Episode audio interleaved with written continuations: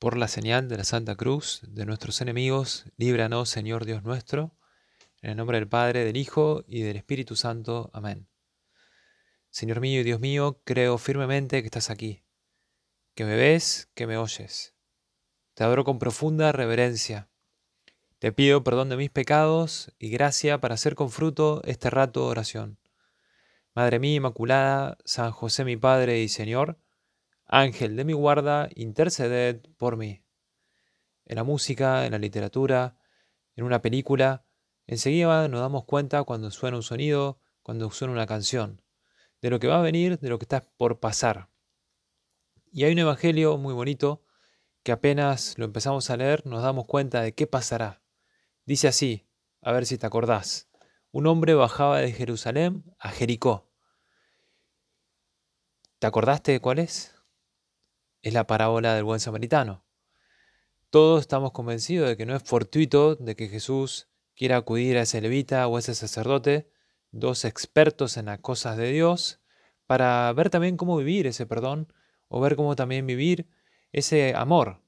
Fíjate, el Señor con imágenes nos alerta acerca de ese peligro de desconectar cómo Dios se fija en los hombres, cómo Dios no se queda simplemente en la religiosidad inauténtica, sino que va mucho más allá.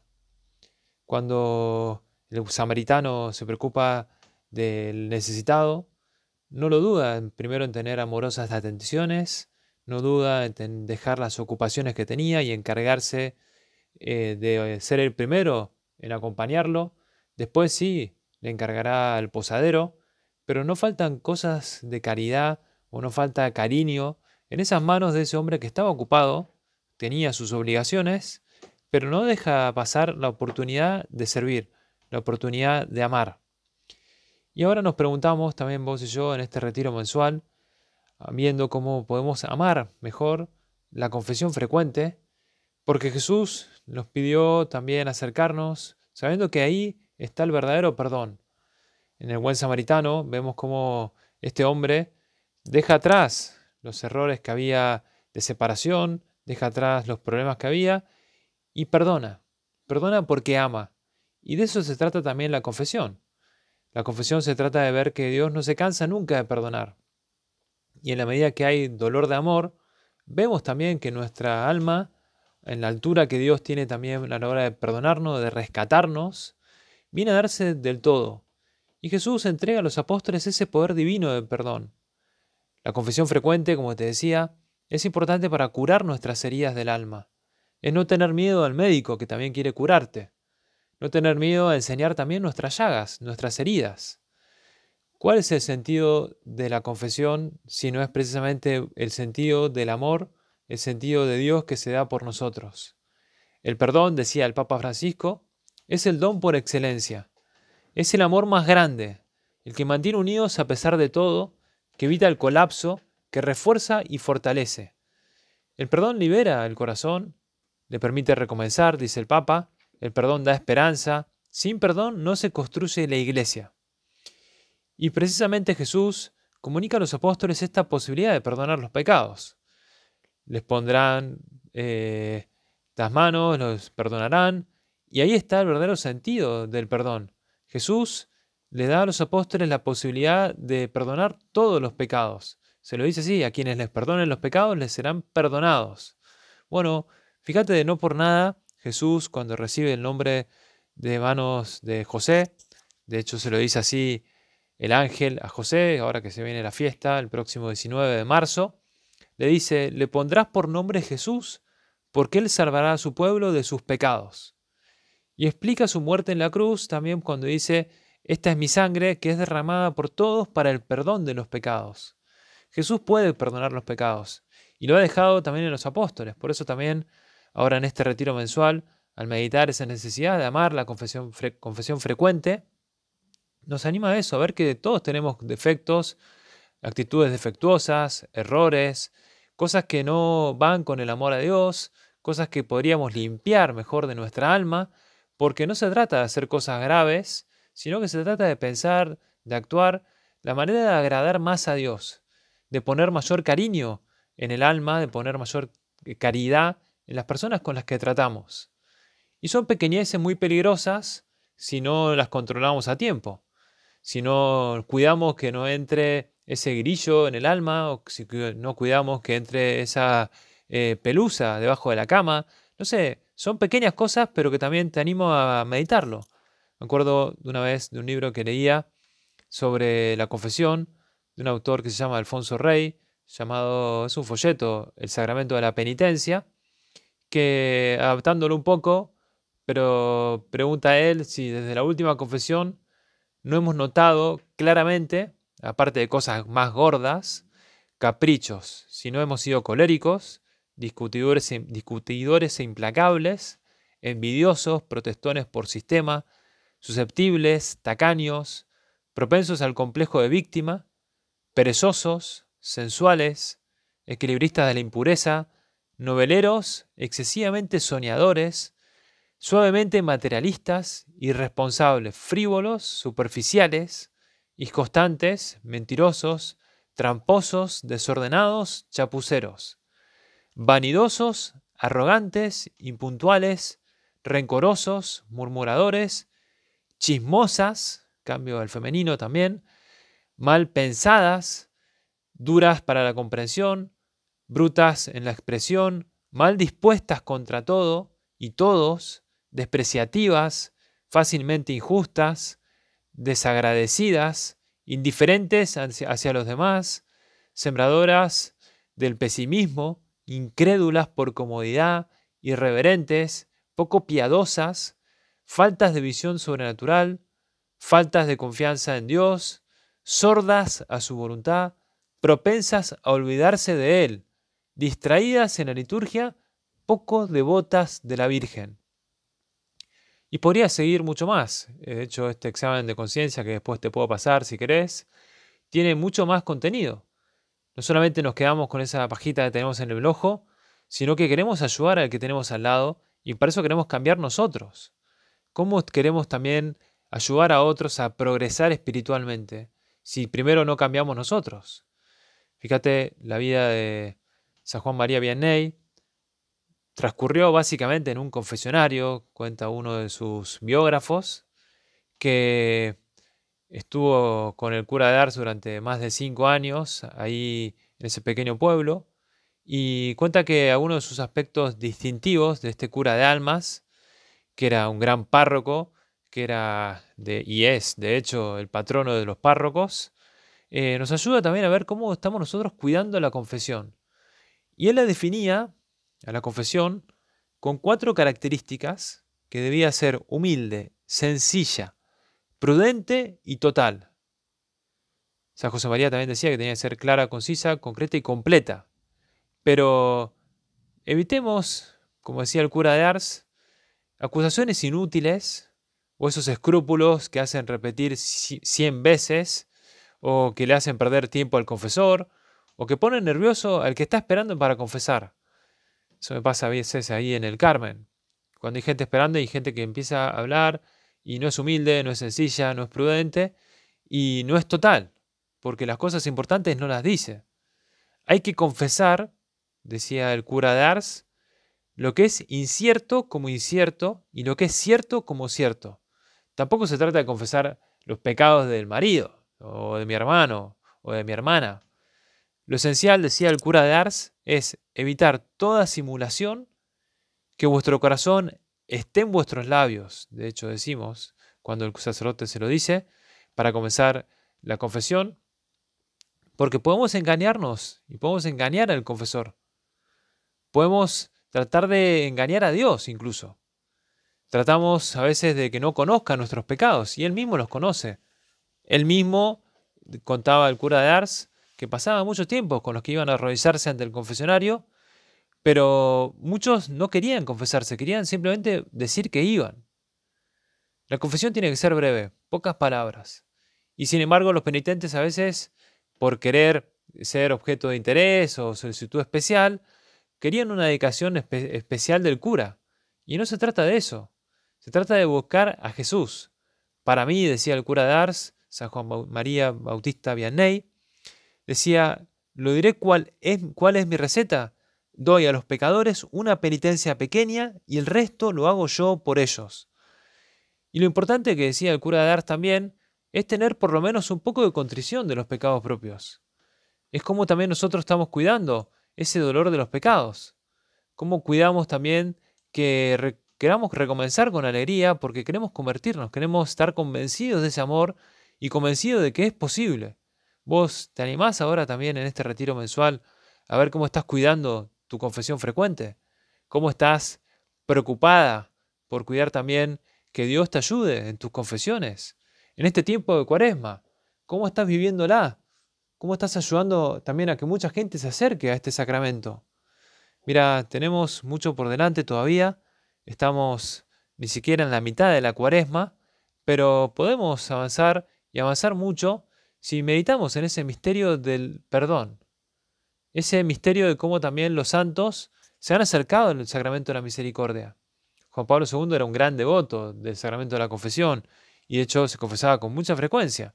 Bueno, mira, el perdón de Dios es algo que necesitamos también comprender y que no entenderemos nunca, porque es demasiado, es muchísimo. El otro día iba al colegio y dejé la bicicleta guardada con un candado y justo había dos alumnos que estaban ahí en el recreo y como estaba frente a ellos, bueno, le puse el candado, pero le dije, bueno, por las dudas. Y me dice uno de ellos, padre, acá en el colegio no es todo trigo limpio. Y casi le pongo otro candado más, pero no. Este, dije, no confié en que no pasará nada y no, no pasó nada, de hecho. Pero bueno, no somos todos trigo limpio. No somos todos inmaculados. No somos personas que no tienen pecados. Mira, Dios tiene paciencia con nosotros y el pecador, vos y yo, cuando vamos a la confesión vamos a pedir, a pedir perdón a Dios, no vamos a pedir perdón al cura. Mira, Cristo nos regaló la confesión porque sabe que desde nuestro bautismo eh, también necesitamos ese don del perdón. También necesitamos esa ruptura del pecado. Esta tarde tengo un bautismo y siempre me gusta eh, pensar en esa alma en gracia, esa santidad de ese bebé o ese, eh, esa criatura de Dios. Cómo la fuerza de la gracia puede ayudar mucho, pero también tenemos la libertad. Y el terrible misterio del pecado es lo que nos hace pensar cómo cada uno puede vivir mejor cara a Dios. Decía Juan Pablo II, la misma importancia que le daba la oración, no, perdón, lo cuenta don Stanislao Sivich, el cardenal, en un libro que se llama Una vida con Carol, dice, la misma importancia que le daba la oración, que de hecho rezaba un montón el Papa Juan Pablo II, según contaba él, era el máximo adorador por cómo rezaba delante del Santísimo. Y fíjate, don Stanislao Sivich, hablando sobre Juan Pablo II, decía, la misma importancia que le daba a la oración, se la confería a la confesión. La consideraba no sólo la manifestación de los pecados, sino antes que nada el perdón y la redención de estos por parte de Dios, y por lo tanto, la gracia que concede la fuerza para llevar una vida honesta, virtuosa. Y se confesaba todas las semanas, cuenta don Estanislao, él lo veía, y también en víspera de las fiestas mayores y ante determinados períodos litúrgicos. En la iglesia de los franciscanos poniéndose en la misma cola que el resto de los penitentes, incluso cuando ya era obispo. Imagino que yo en la cola me hubiese corrido para que se confiese el cardenal o el obispo, o incluso también el papa. Mira, es necesario renovar, cultivar y consolidar cómo estamos cuidando la confesión. Cómo buscamos hacer efectiva esa reconciliación con Dios que nos ofrece, nos ofrece en Cristo desde el inicio. O fíjate vos también, cómo podés procurar también eh, convertirte, purificarte, sanar las heridas que tengas que sanar, consolidando también esa dicha de la salvación. Y cuando eso sucede, cuando buscamos esa misericordia, cuando se dilata en nosotros ese amor de Dios, podremos también hacernos cargo de que reconocemos quién es Él y quiénes somos nosotros. El amor que nos tiene, que nos debería espantar, y sin embargo no, nos acerca. ¿Quién soy yo que me mandas a amarte tanto? decía Santa Teresa. O lo decía también San Agustín. Esa es la esencia de Dios, es el amor. es perdonar, porque el perdón es amar. Y nos puede llevar a pensar también cómo esa reconciliación, ese aceptar a Dios, ese buscar ese diálogo de amigos, de hijos, es lo que nos ayuda a quitar esos hábitos negativos, esos hábitos pecaminosos o esas personas que no nos ayudan. Estamos, como decía uno, hablando un poco más eh, claro, decía, estamos como en una pandemia que hemos dejado entrar el demonio, hemos dejado entrar el pecado, y si no ponemos los medios, nos quedamos en el fango, nos quedamos embarrados y no salimos. Y sin embargo sí tenemos un gran remedio que es el sacramento de la confesión. Ese sacramento que nos libera los pecados y que nos, nos quita de esa prisión, nos quita de ese encierro. El demonio es el padre de la mentira y tratará de meternos por ahí. Pero Jesús nos dice, si el Hijo os da la libertad, seréis realmente libres. Y la libertad de los hijos de Dios es la que nos ayuda también a entender cómo queremos amarlo al Señor, cómo queremos también aprovechar la confesión para reconociendo nuestras fragilidades, conociéndonos mejor, buscando crecer en hábitos buenos, sin repetir aquellos errores que hemos cometido antes, descubriremos también cómo Dios necesita que en la confesión veamos lo importante como importante y lo que no es importante para que queramos mejorar en ello también. Anhelás, buscás liberarte también de aquello que no te ayuda. Pedís ayuda al Señor, que te da también el sentido de tus luchas. Buscás ese llamado de Dios que también te ha regalado para poner en sus manos esta lucha positiva, este amor que también no es poco. ¿Cómo es tu ilusión por descubrir a Dios? El otro día recorriendo las calles de acá de Santa Fe con un grupo de jóvenes, llevamos eh, ropa y mucha gente también necesitaba eh, alimentos y, quedamos en volver y llevarle un poco más de alimentos y sobre todo de compañía, de escucha, de, escucha, de, de cercanía. Y yo decía, bueno, la confesión es mucho más que eso, porque efectivamente no es ni ropa, no es ni alimento, no es ni compañía, no es ni conversación, es perdón. Y mucha gente necesita el perdón. Mucha gente necesita esa luz que también convierte. Busquemos esas condiciones, esas disposiciones para mejorar nuestras confesiones frecuentes. ¿Cómo es tu ilusión por tratar de que Dios también esté presente en tu vida? ¿Cómo te animás también a hacerte cargo de que podemos acercarnos mejor, porque también el Señor espera que en tus actividades cotidianas, en tu estudio, en tu deporte, en tu descanso, en tu trabajo, eh, como decía también Tertuliano, Cristo no solo se nace, cristiano, perdón, no solo se nace, sino que también se hace, es decir, se llega a ser.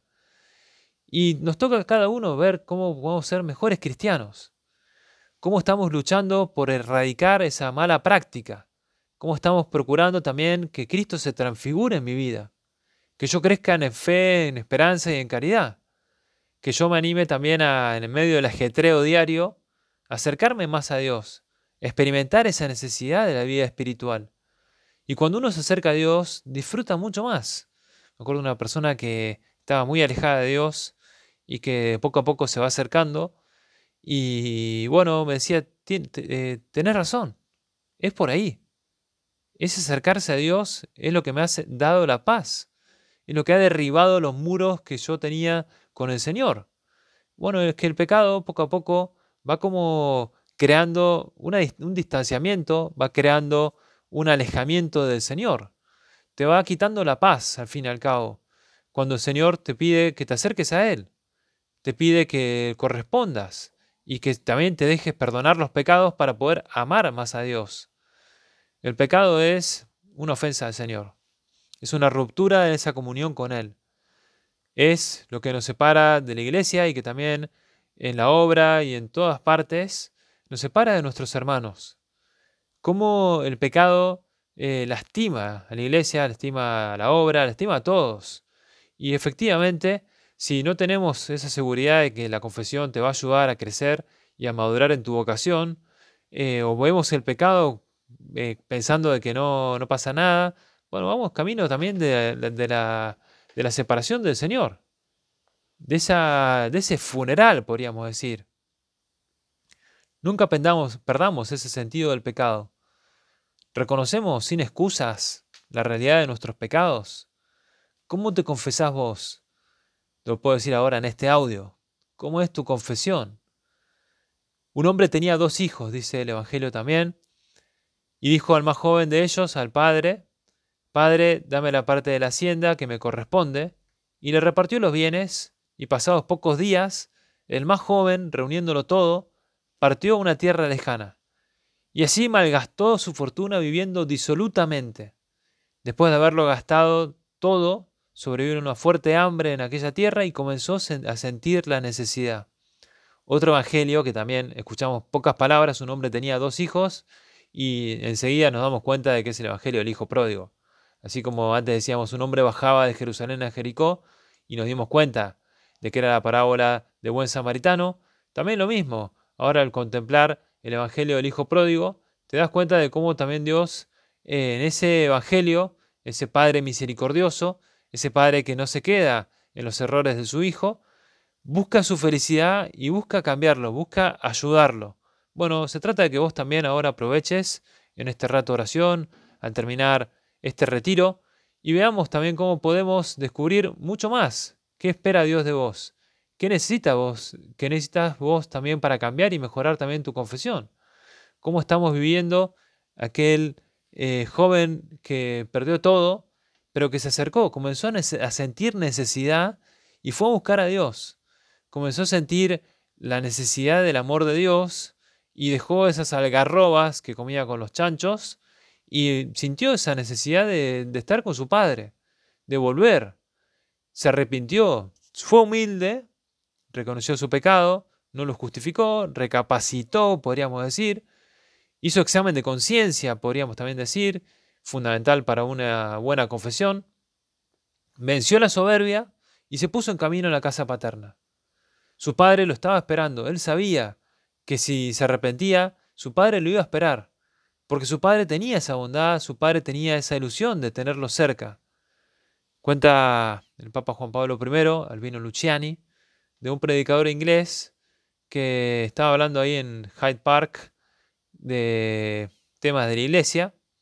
Y al terminar uno pidió la palabra y le dijo, bueno, muy lindo lo que ha dicho, pero yo conozco algunos sacerdotes católicos que no han estado con los pobres, que se han hecho ricos.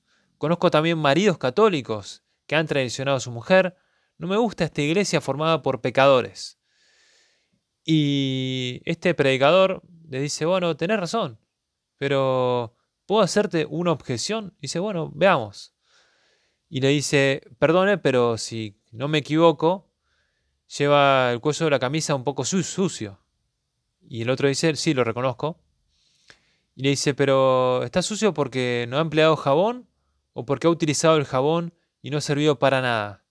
No, no, eh, he usado jabón. Dice, la Iglesia Católica tiene un jabón excelente, tiene los sacramentos, tiene la confesión. Lo importante es que también acudamos y que seamos humildes para igual que el Hijo eh, pródigo, nos acerquemos a Dios, busquemos ese perdón de los pecados. El Padre del Hijo, fíjate, es Dios y no tiene miedo en perdonarlo, no tiene miedo en recibirlo, no tiene miedo en acercarse a Él. Si, tenés contrición, si tenés dolor de amor, si a pesar de tus caídas, de tus errores, quizá más o menos años en la obra, cómo también podemos descubrir con humildad que nos corrijan y digamos, bueno, yo no tengo nada que corregirme. No, tenemos mucho para corregirnos. La vida humana, decía San José María, es un constante volver hacia la casa de nuestro Padre. Volver mediante la contrición, esa conversión del corazón que supone el deseo de cambiar, la decisión firme de mejorar. Y por tanto, se manifiesta en obras de sacrificio y de entrega. Volver hacia la casa del Padre por medio del sacramento de la confesión, que al confesar nuestros pecados nos revestimos de Cristo y nos hacemos así hermanos suyos, miembros de la familia de Dios. Pidamos al Señor que sepamos también ahora en este retiro mensual darnos cuenta de que tiene que brotar en nuestra vida ese sentido de la afiliación divina ese sentido de buscar la conversión verdadera, ese brotar de nuestra alma, ese volver a empezar. Me acuerdo de un libro de Mondadori, este gran italiano eh, que tiene una editorial muy grande, entre tantas cosas, que escribió su propia conversión y el libro enseguida se acabó, digamos, ¿no? Desapareció. Eh, primero porque lo vendieron muchísimo y después porque no lo quisieron reeditar con el paso del tiempo, ¿no? Porque decían, bueno, ¿cómo puede ser que este gran hombre se haya confesado? Y efectivamente, los grandes hombres son los que se saben pedir perdón, son los que saben buscar a Dios, para entender también cómo Jesús nos pidió que busquemos a los apóstoles, que busquemos a la iglesia para perdonar nuestros pecados. Y si a veces falta esa limpieza, es porque no queremos hacerlo. Y fíjate cuando a veces los barrenderos están de paro, la ciudad enseguida se ensucia. Se llena de bolsa de basura, al cabo de una semana ya nadie aguanta los olores, está contaminado, e incluso el agua se empieza a transmitir enfermedades. Mirá, si no acudimos a limpiar nuestros pecados en la confesión, es fácil que se generalice también ese mal humor, esos enojos, ese pesimismo. Pasamos a la confesión para entender también que ahí eh, nos espera el Señor de manera auricular y secreta, porque es el único modo ordinario para el perdón de los pecados. Y preparémosla bien, preparémosla amándola de verdad. Con ese dolor sincero de cada uno de nuestros pecados, con ese propósito firme y concreto de perdonar, pedir perdón, de buscar esa manifestación maravillosa que decía San José María, que es la confesión, y animémonos también a ver cómo el Señor necesita también de tu sí para arrepentirte de verdad, para no tener miedo a buscar ese don de Dios. Vos tenés esa ilusión por aprovechar la confesión de verdad.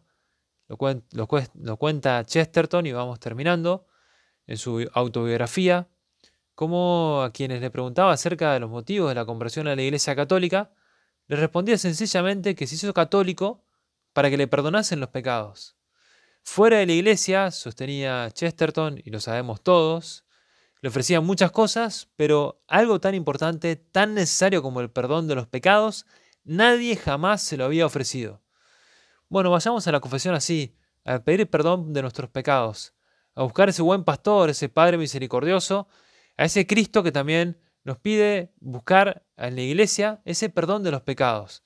Y para eso podemos cuidar más nuestra confesión, nuestra puntualidad, quizá un día fijo, quizá el mejor momento, para que tengamos ahí ese tiempo de, de poder hablar con el Señor, que también espera nuestra reconciliación.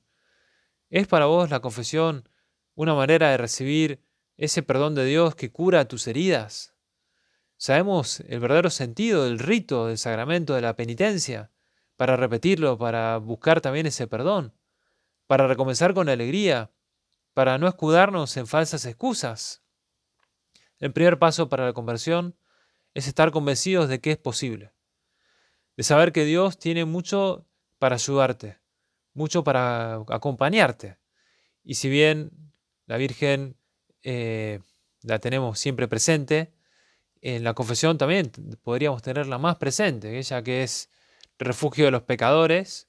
Pidámosle también su ayuda, su consejo, su acompañamiento como madre que es, que las madres también perdonan, aunque es Cristo el que nos perdona. También María está muy cerca nuestro para acompañarnos y para no abandonarnos en ese camino de la vuelta al Señor, ese camino de inicio, de amor, que es también inicio de hijos, es inicio de sabernos rescatar, es inicio también de ese buscar a Jesús, que es ese buen samaritano, que en ese plan divino que tiene pensado para vos, en tu vocación, está también por ahí ese saber dejarnos perdonar, ese saber querernos por nuestra madre. Se lo pedimos a María Santísima, refugio de los pecadores, que también nos acompañe en este camino de conversión de la cuaresma, un camino que hemos comenzado el miércoles de ceniza, que hemos contemplado también el primer domingo, cómo Jesús se va al desierto para hablar con Dios, o como también hemos visto en este último domingo que Jesús se transfigura ante Pedro, Santiago y Juan para manifestar su limpieza. Pidámosle a nuestra Madre que también nos ayude a vivir por ese camino de limpieza para que nos confíe esa misión que nos ha dado su Hijo y que nos acompañe siempre. Te doy gracias, Dios mío, por los buenos propósitos, afectos e inspiraciones que me has comunicado en esta meditación. Te pido ayuda para ponerlos por obra. Madre mía Inmaculada, San José mi Padre y Señor, Ángel de mi guarda, interceded por mí. Santa María Esperanza nuestra, esclava del Señor, ruega por nosotros.